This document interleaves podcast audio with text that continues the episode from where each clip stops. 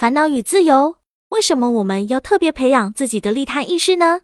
有的人持人性本恶论，认为人的本性是恶的，必须刻意持有善的意识。人性本恶还是本善，自古以来就众说纷纭。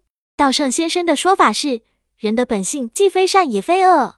佛教认为，拥有血肉之躯的人类有六大烦恼，这六大烦恼被称为贪嗔痴慢疑见。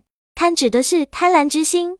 是什么都想据为己有的欲望，嗔指的是任性妄为，对周围的人随意发火、生气的浅薄之心；痴指的是一旦事情不遂己愿，便不平不满的牢骚之心；慢指的是傲慢不逊的傲慢心；疑指的是对释迦佛祖所说真理却怀疑的态度；而见则被称为恶见，指总是从坏的角度看待事物的心。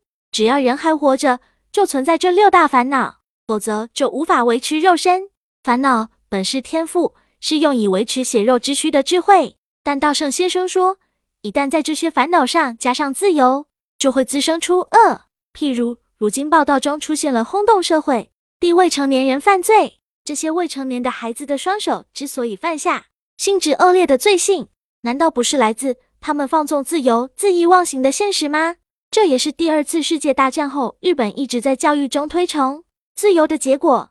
近年来，社会基于尊重孩子的自主性这一方针推行教育，但是在孩子还没有形成自主判断的幼儿园时期，就强调尊重自我、放任自流，这无异于在培养不顾他人处处以满足自身欲望为先的任性孩子，结果只会培养出永远不懂抑制个人欲望的年轻人。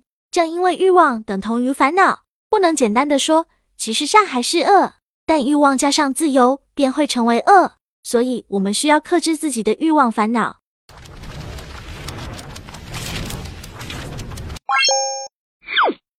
我们书友会希望用十五年时间带动一亿人读书，改变思维，思考致富，和一千个家庭共同实现财务自由。快来加入我们吧！